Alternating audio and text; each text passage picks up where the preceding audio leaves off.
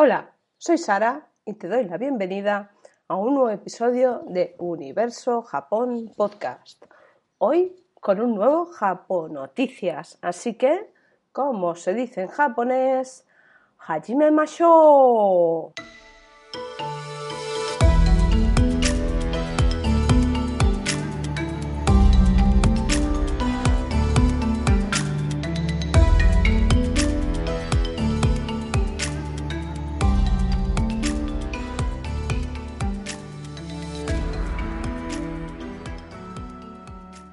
Antes de nada, recordarte que este podcast es parte de un proyecto, Universo Japón, que inicialmente, como universojapón.com, fue un blog sobre Japón, creadores de contenido sobre el país del sol naciente y todo lo relacionado con la cultura nipona y el idioma japonés. Posteriormente se convirtió en una tienda de productos japoneses e inspiración nipona y ahora también en podcast y canal de YouTube y quién sabe dónde llegaremos. Así que, si quieres averiguarlo, te animo a seguirme. Como siempre, te recuerdo que puedes contactar conmigo a través del email universojapón.com, a través de WhatsApp, formulario de contacto y todo esto y mucho más lo tienes en la web, en la sección contactos que está en la, al pie de página y recuerda que también estoy en las redes sociales, pero todo eso lo puedes encontrar en la sección contacto. Dicho esto, empezamos con las japonoticias de hoy.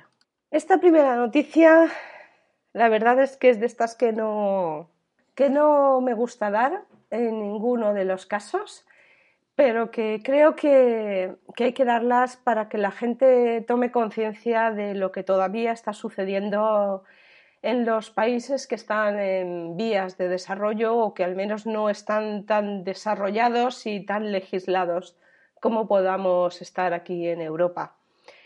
Me refiero a Furukawa, que es una, empresa eh, japonesa que está ubicada en Ecuador. Y bueno, te cuento. El Furukawa es un caso de esclavitud moderna por el que esta empresa japonesa y el gobierno de Ecuador fueron obligados a pedir disculpas. Y el por qué fueron obligados a pedir disculpas, bueno, es verdaderamente triste las condiciones de trabajo de, los trabajadores de esta empresa eran infrahumanas, sin agua potable, luz y saneamiento. Te comento que entre las personas que estaban trabajando para esta empresa, prácticamente esclavizadas para esta empresa, había niños y también personas mayores, con jornadas laborales de más de 10 horas sin contratos ni seguridad social, hacinamiento, trabajo infantil, Mutilaciones por el uso inseguro de maquinaria agrícola. Estos son solo algunos de los abusos que padecían más de un centenar de campesinos, la mayoría afrodescendientes, en las haciendas de Furukawa Plantaciones CA del Ecuador, la principal productora de fibra de abacá, también conocido como el cáñamo de Manila del país. En una decisión histórica, el pasado 19 de abril, un juez constitucional sentenció a la abacalera de capitales japoneses a indemnizar a sus 123 ex empleados que demandaron a la compañía por las terribles condiciones en las que trabajaban y vivían. El magistrado que impuso la sentencia, Carlos Vera Cedeño, ya había constatado en enero del año pasado que en los campos agrícolas de Furukawa Plantaciones se llevaba a cabo una forma de esclavitud moderna conocida legalmente como servidumbre de la gleba. La verdad es que yo lo desconocía esto pero me parece bestial. Al menos ha marcado un hito por ser la primera vez que una empresa es condenada por trabajo esclavo en Ecuador. Esperemos que estas cosas no se sigan sucediendo porque es verdaderamente triste y por otra parte, mm, en cierto modo te da, te da que pensar, ¿no? Eh, el ser humano es es increíblemente mezquino y cruel. En fin, pero bueno, voy a dejarme de valoraciones personales porque yo empiezo y no acabo. Así que nada, le voy a dar las gracias de esta noticia a la fuente que es bbc.com, que espero que no tenga que dar ninguna vez más. No sea porque, porque no se sentencia a nadie, sino porque no se vuelva a producir estas terribles noticias. Bueno, esta segunda noticia va por, otra, por otro lado. Yo ya dije que no iba a dar noticias relacionadas con la pandemia a no ser que estas fueran eh, más positivas. Y la verdad es que, esta, pues, pues en principio promete ser positiva. Te cuento. Mientras la organización de los Juegos Olímpicos de Tokio continúa preocupando a la población japonesa, los laboratorios Pfizer y BioNTech prometieron suministrar vacunas a los participantes desigualmente protegidos según el país en el que vivan. Además, estas dos empresas cuya inyección domina las campañas mundiales de vacunación anunciaron que coordinarán con los comités olímpicos nacionales en todo el mundo las primeras entregas de vacunas que comenzarán a fines de mayo. El COI siempre excluyó hacer obligatoria la vacuna para los Juegos, así como reclamar una priorización de los deportistas difícilmente justificable en el plano ético, pero anima desde hace meses a un máximo de participantes a vacunarse. En una nota, los dos laboratorios señalaron que el objetivo del memorando de entendimiento firmado con el COI es que las delegaciones participantes reciban su segunda dosis antes de su llegada a la capital japonesa. Estas dosis se sumarán a las entregas ya previstas como parte de los pedidos realizados por los gobiernos nacionales o la iniciativa internacional COVAX. El acuerdo con Pfizer y Biotech servirá para vacunar a miles de deportistas, pero también a los miembros de las delegaciones. Bueno, esto es una muy buena noticia de cara bueno, a minimizar los riesgos que puedan suceder con respecto a la pandemia, pero cabe tener especial atención a la situación actual que, se vive en Japón y que bueno, que, que, con todas las medidas que están tomando, pues bueno, con el estado de alarma en el que ahora están inmersos en plena Golden Week y demás, eh, pues, pues bueno, pues sirvan para que los casos vayan bajando y que los Juegos Olímpicos, dentro de lo extraño que efectivamente, no, vamos, sin lugar a dudas van a ser este año, por lo menos que se, puedan desarrollar con la mayor normalidad posible. O al menos que se puedan desarrollar ya que hay mucho esfuerzo detrás de todos los deportistas y creo que, que se lo merecen se merecen que ese esfuerzo tenga sus frutos y que lo puedan demostrar. Doy las gracias a la fuente france24.com por esta noticia que esperemos eh, de hoy en adelante siga siendo cada vez mejor noticia. Esta nueva noticia ya es un poquito más suave, como más distendida, más... Nos vamos al campo del entretenimiento y te cuento, este 2021 llega Viajes Maestros Pokémon, la nueva temporada de la serie de anime basada en la célebre saga de videojuegos. Este año se cumple el 25 aniversario de Pokémon, que se dice pronto.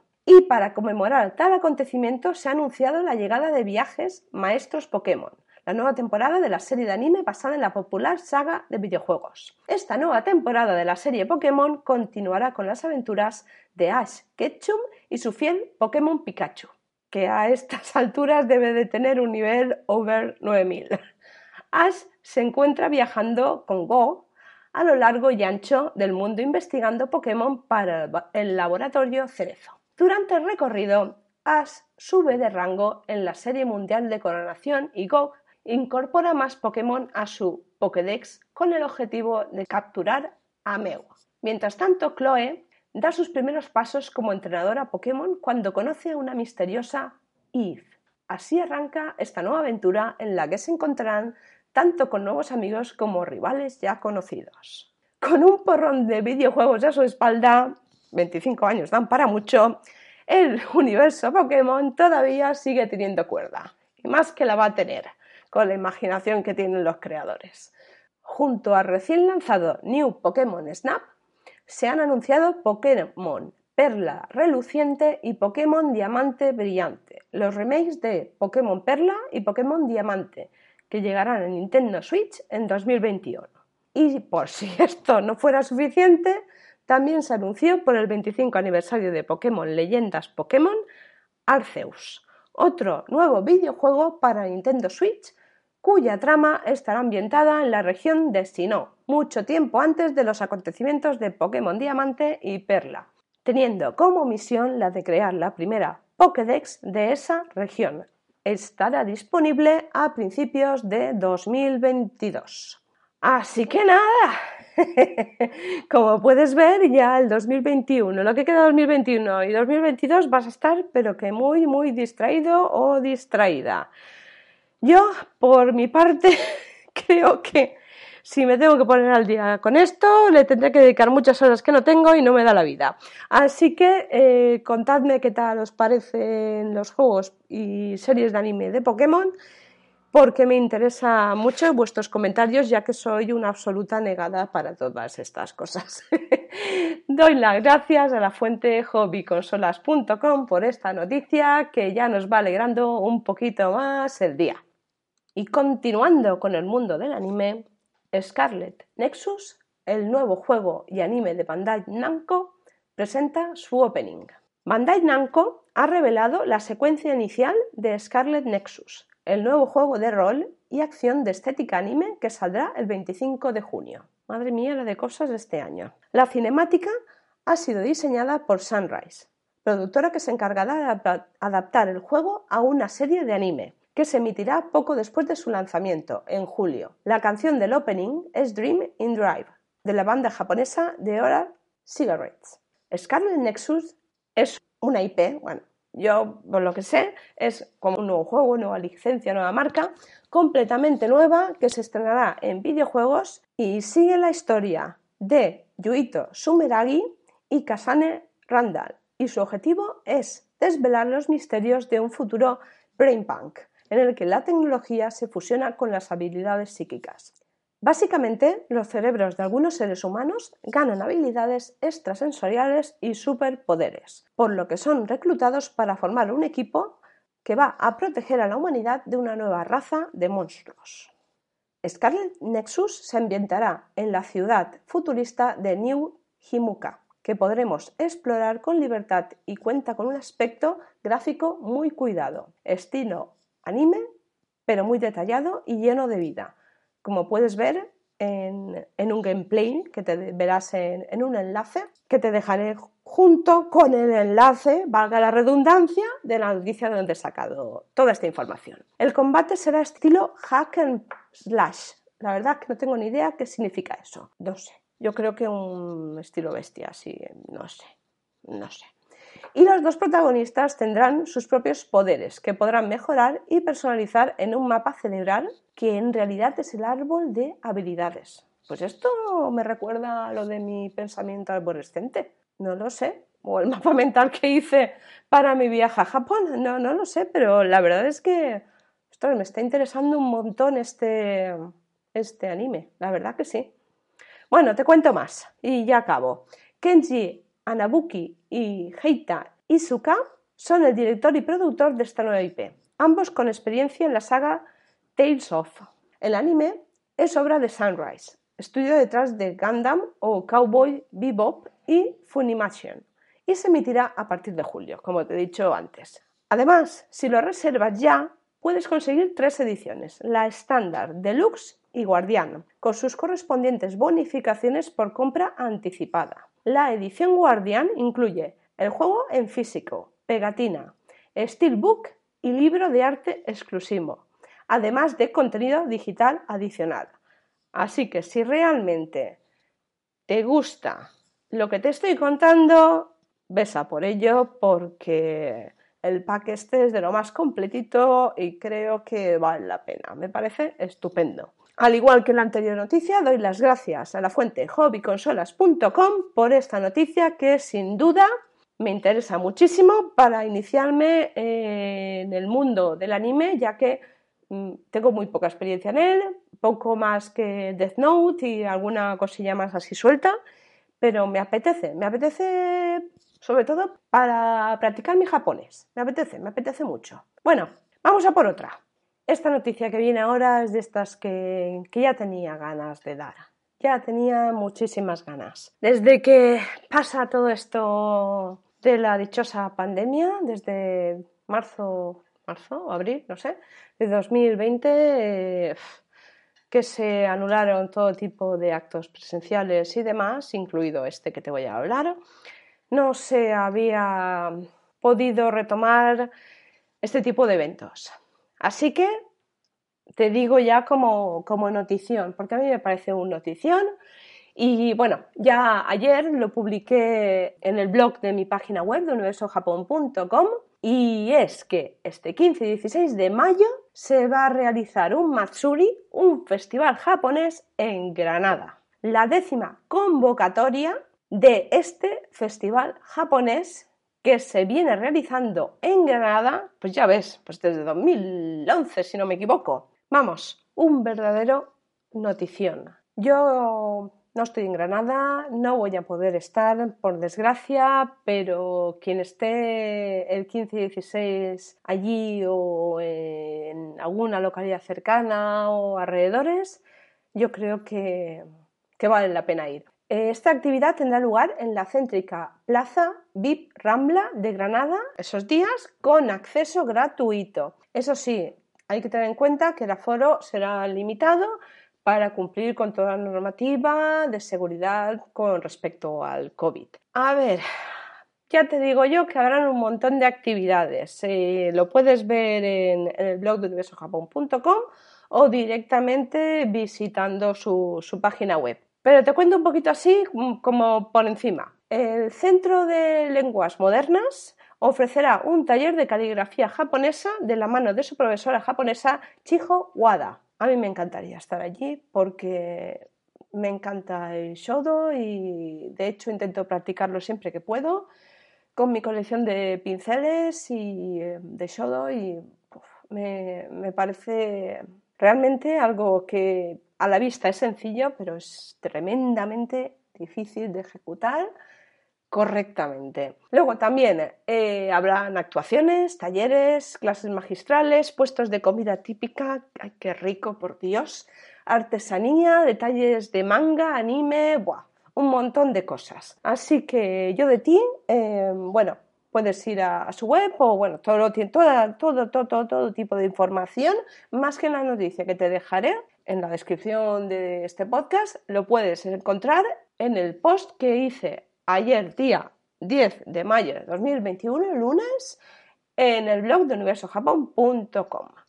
Y bueno, doy las gracias, mm, vamos, eh, mucho, mucho, muchas gracias a la fuente que es granadahoy.com y que parece que, que nos da un poquito de, ¿cómo decirlo? De vibraciones positivas y nos trae un poquito de luz en este túnel que parecía de, que no íbamos a salir nunca. Y yo tengo muchas ganas de ver la luz ya. Tengo muchísimas ganas. Me encanta. Además sé que alguno más por aquí cerca de Alicante se viene, aunque no lo tengo confirmado todavía, se viene alguno por aquí por Alicante y, y, a ver si lo antes posible os voy a estar os voy a estar hablando de él si finalmente se confirma. Bueno, y vamos a otra cosa, mariposa.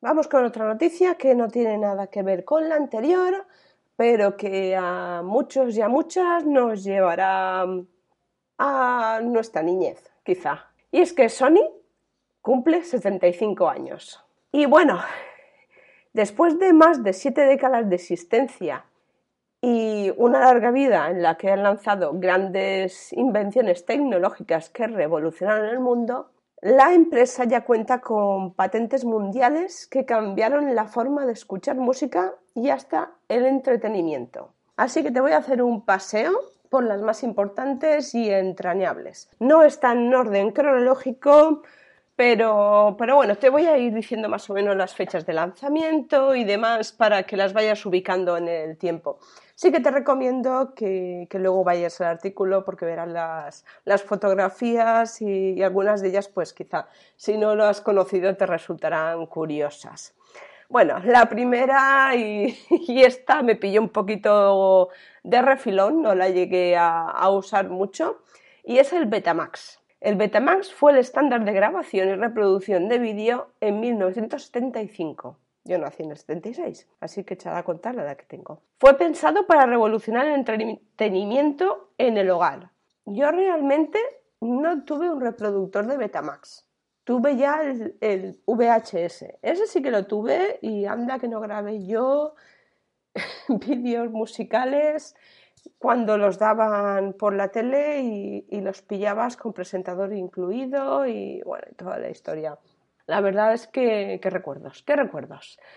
Ahora, bueno, te cuento también, eh, la Handycam, que es una, una cámara de vídeo, se lanzó en mayo de 1985 y marcó una revolución, no solo por la posibilidad de grabar con una mano, sino porque marcó el inicio de las grabaciones más caseras y personales como los blogs con V de hoy en día.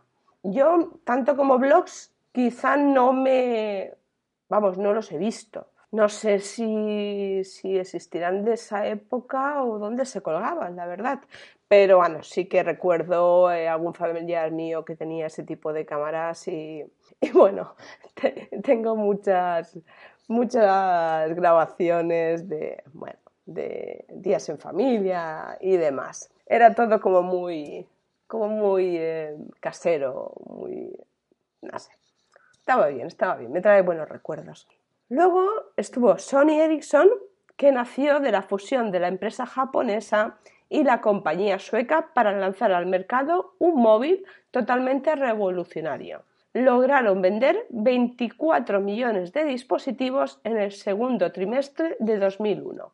Este sí me pillo a mí y no sé yo si este móvil lo llegué a tener. Yo creo que no, pero alguno de esa marca sí recuerdo haber tenido. Eso ya pasó a la historia y no recuerdo ya que no cuánto tiempo ya que no tenemos ese tipo de, de, unión ¿no? de Sony Ericsson. O no, este, el Wallman, que te voy a contar del Wallman.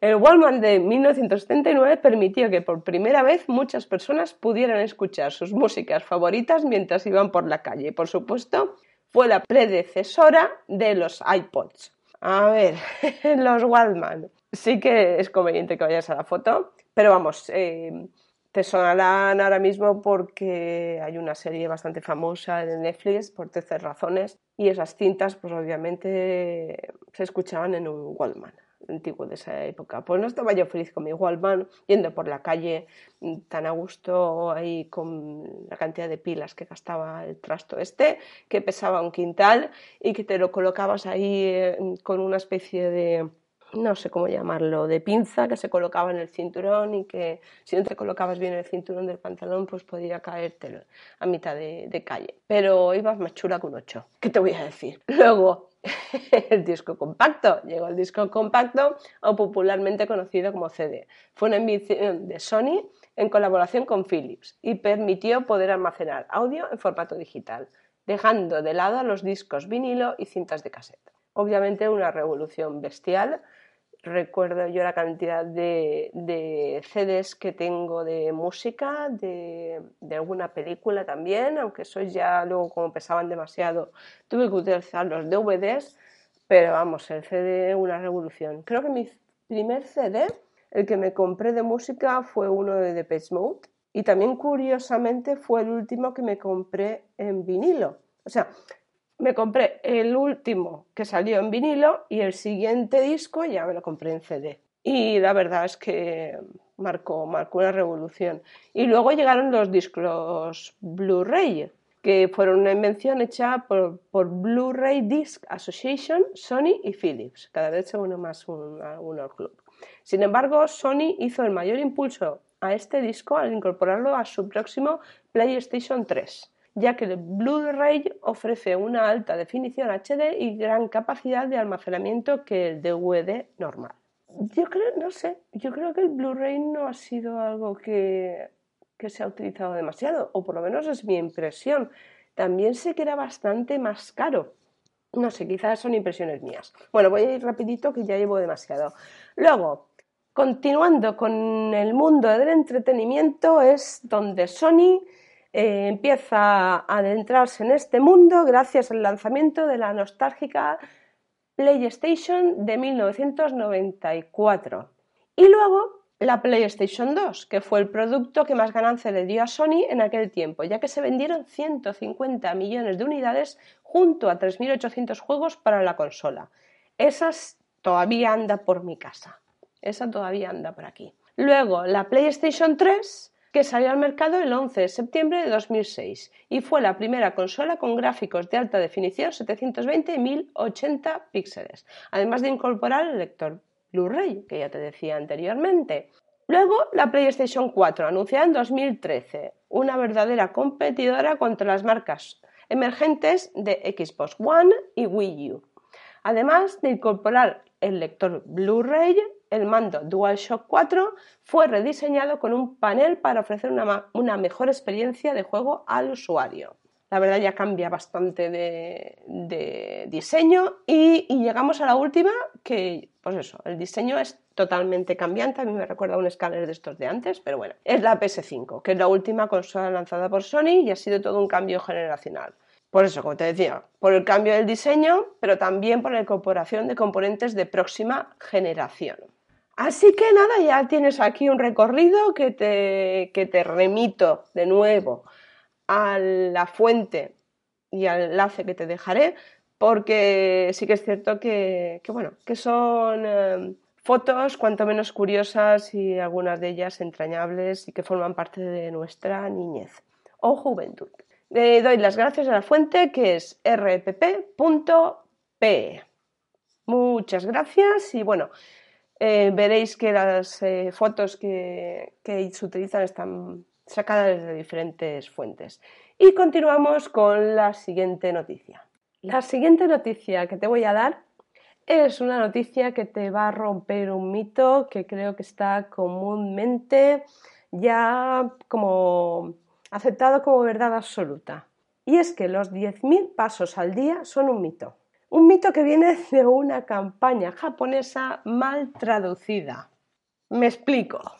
Bueno, como bien sabes, las pulseras de actividad física, pues bueno, pues ah, obviamente se han incorporado a la vida diaria y todos o mucha gente está midiendo los pasos que realiza, pues bueno, y hay otra gente que ya lo, utiliza para correr y demás, pero muchísima gente monitoriza sus pasos diarios.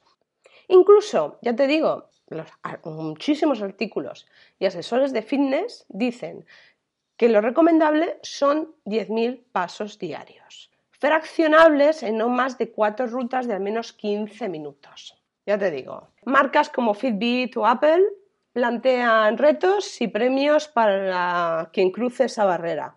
Y hasta la OMS, la Organización Mundial de la Salud, te insta a que cumplas esa cifra redonda de 10.000, que equivale aproximadamente a unos 7 kilómetros, un nivel de esfuerzo cotidiano al que no están acostumbrados ni la décima parte de los adultos de los países desarrollados. Ya sabemos que el sillón ball nos gusta mucho. Dicho de otra manera, para toda la industria montada alrededor de caminar, 10.000 pasos es el gold standard.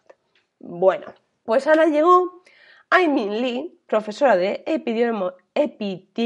¡Ah! ¿Qué no me sale la palabra? Epidemiología de la Escuela de Salud Pública TH Chan de la Universidad de Harvard, que lanzó en 2019 los resultados de su investigación acerca de los orígenes del objetivo de los 10.000 pasos. Su conclusión.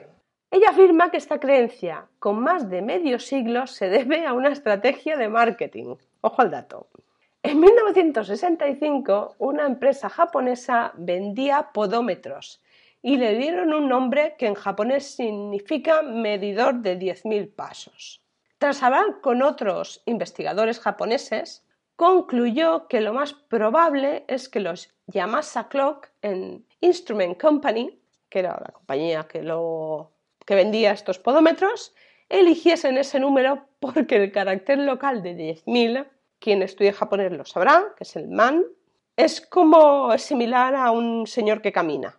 Sí, es, algo así, ¿no? Porque, pues bueno, pues eh, una parte de él es como, como una pierdecita y la otra como que está dando un paso, ¿no?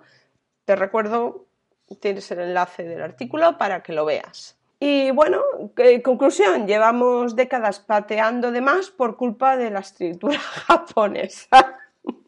es un mito, o sea, es así. Bueno, ¿a quién se le ocurrió todo esto? A Yoshiro Hatano, vinculado al podómetro de Marras y, académico de, la, y académico de la Universidad de Salud y Bienestar de Kyushu. Él fue el que, en el contexto del auge de la atención a la salud cardiovascular por los cercanos Juegos Olímpicos, impulsó ciertos estudios sobre los beneficios de la actividad física significativa. Vio que los ciudadanos andaban de promedio entre 4.000 y 6.000 pasos al día y que calculó que si podía persuadirlos de subir a 10.000 quemarían aproximadamente 300 calorías más por día y se mantendrían delgados. ¿Y por qué 10.000 y no 8.800? No había ninguna evidencia de ello en ese momento, según David Bassett, el director de estudios de kinesiología, recreación y deporte de la Universidad de Tennessee. Simplemente sintieron que era un número que indicaba un estilo de vida activo y que debería ser saludable. Y en esa tesitura, mejor un número con gancho, man, el de 10.000, que cualquier otro para vender su mampometer.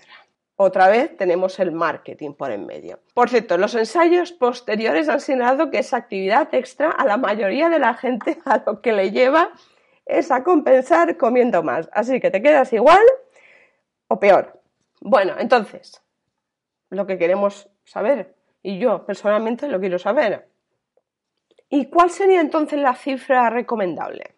Se han hecho varias investigaciones. Por continuar con lo de Aimin Lee, tras monitorizar la actividad de paseo y las tasas de mortalidad de más de 16.000 mujeres mayores estadounidenses, la tasa de mortalidad de las que caminan hasta un máximo de 4.400 pasos, 2,7 kilómetros aprox, ya era significativamente más baja que las inactivas y el grado de mejora alcanzaba su tope a los 7.500 pasos, unos 4 kilómetros y medio, momento a partir del cual la ganancia era residual. Si tienes algún familiar especialmente ocioso o a que le cueste moverse un mínimo de 2.000 pasos diarios, 1,2 kilómetros aprox, ya ayuda algo a su salud. Las mentas inflexibles tienen efectos en nuestra propia salud. Todos los cuerpos son distintos y las necesidades de cada uno dependen de su situación. Caminar esos pasos, beber dos litros de agua o comer menos de 2.000 calorías al día pueden aportarnos un consuelo a modo de control personal dentro de una realidad dominada por incalculables variables. Pero eso no significa que estemos haciendo lo mejor para nosotros mismos. Igualmente, esos patrones uniformes pueden hundir a aquellos incapaces de cumplirlos lógicamente, y desincentivarles a la hora de buscar otras soluciones más modestas pero factibles. Lógicamente, cada persona es un mundo y esto no iba a ser diferente. Así que es posible que algún fumador obeso de 60 años haya intentado empezar a caminar y al cabo de unos días, viendo que era imposible cumplir el mínimo de los 10.000 pasos que le decía su pulsera, haya decidido abandonar la senda saludable.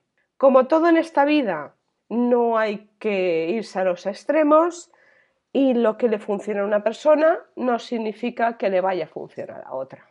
Con lo cual, sabiendo ya esto, márcate un objetivo que a ti te funcione en base a tu actividad diaria, al trabajo que realizas, si es más sedentario o menos sedentario, y simplemente adecua tu alimentación a ella. Yo creo que lo más sano es unir todos estos componentes en un mix y sacar tus conclusiones por ti mismo o por ti misma. El resto ya sabes de dónde viene, de una campaña publicitaria, pues eso, eh, mal traducida. Increíble, pero cierto. Así que, bueno, de esta maravillosa y divertida noticia le doy las gracias a la fuente magnet.shataka.com volvemos de nuevo al mundo del anime y te cuento que Homura Kawamoto lanzará un nuevo manga en junio. El número de junio de este año de la revista Monthly Dragon Age, a la venta en Japón eh, de este sábado pasado 8 de mayo, anuncia que Homura Kawamoto comenzará una nueva serie de manga en el siguiente número del magazine de Kadokawa, que verá la luz el 9 de junio. Esta nueva historia del guionista de Kakegurui lleva por título Isekai Tensei Sha Koroshi Cheat Slayer. vaya nombre. El asesino de los reencarnados, Cheat Slayer, y contará con dibujo de Aki Yamaguchi. Tiene buena pinta, tiene buena pinta. Si al final me voy a aficionar a estas cositas, ya verás. Bueno, continúo. Según describe la revista Monthly Dragon Age, esta nueva obra de Kawamoto es una historia de venganza cubierta de odio y deseo, centrada en alguien que mata a todos los que se reencarnan de otro mundo. Homura Kawamoto regresa a las páginas de la revista Dragon Age tras el manga Rengoku Dead Roll. Junto con Hideaki Yoshimura, Kawamoto publicó esta historia de acción terror y elementos sobrenaturales, que fue una recopilación realizada por la editorial Fujimi Shobo en seis tomos recopilatorios.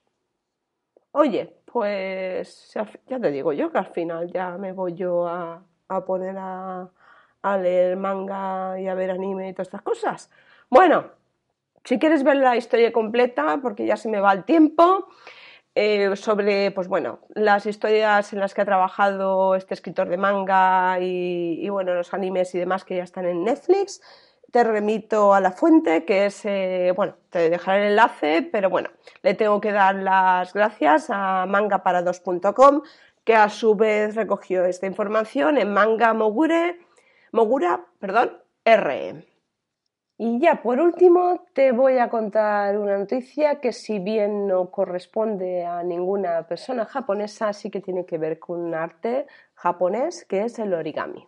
Y es que un joven uruguayo será parte de la muestra internacional de origami en Nueva York. Este joven se llama Gabriel Rodríguez, tiene 18 años y es de Villa Rodríguez, San José. Hace poco más de un año realiza este arte japonés y fue elegido por Origami by Children para exponer en los Estados Unidos. La verdad es que tiene un arte increíble, increíble.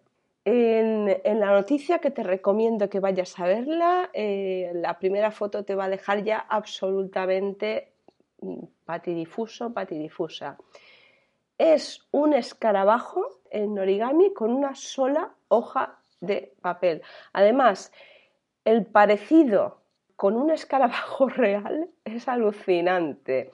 Y gracias a este escarabajo es la manera en la que logró ser seleccionado para, esta muestra.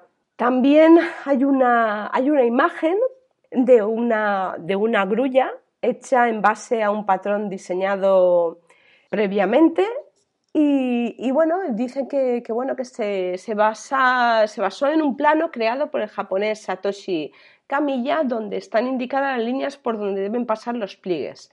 Dicen que llegar a realizar este modelo es algo así como haber alcanzado el cinturón negro del origami, y por esa razón resultó seleccionado. Las 50 obras elegidas serán exhibidas en la convención anual de la Asociación Norteamericana en Nueva York durante el mes de junio y luego saldrán de gira por distintas escuelas y bibliotecas de los Estados Unidos.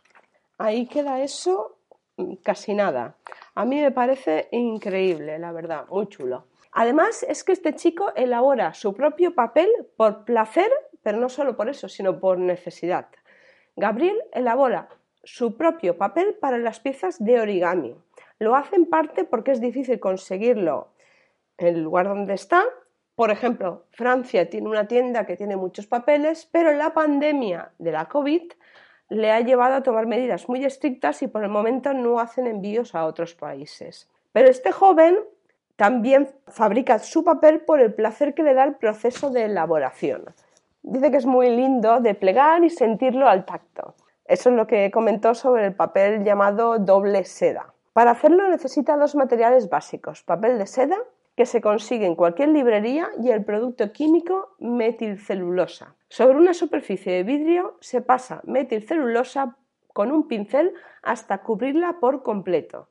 Se hacen rollitos de papel de seda y se desenrollan arriba del vidrio, cosa que hace que se moje bien con la metilcelulosa. Dependiendo de cuántas capas se quieran lograr, se repite el procedimiento y luego se deja secar. Es un trabajo que lleva su tiempo, pero que a Gabriel le dio la posibilidad de descubrir, casi sin querer, el papel con el que hizo el escarabajo elegido por el Origami by Children y claro, tener un plus para ser elegido para la exposición.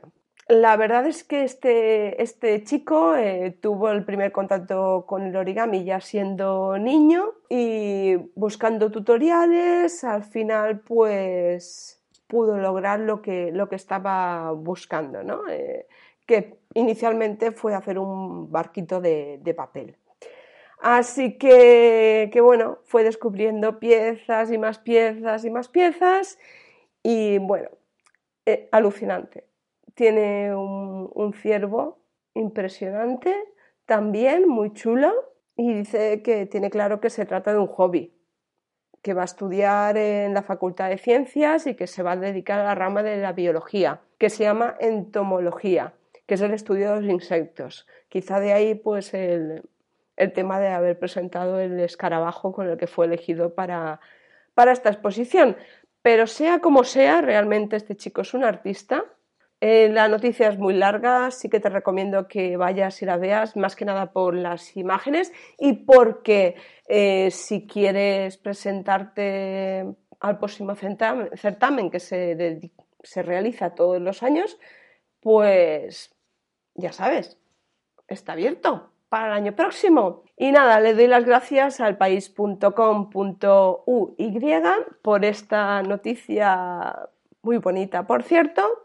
Y me despido de ti, no sin antes recordarte que puedes visitar la tienda y blog de universojapón.com esperando que te haya gustado las japonoticias de hoy y sobre todo te agradezco que estés ahí escuchándome porque sin ti esto no sería posible. ¡Mátane!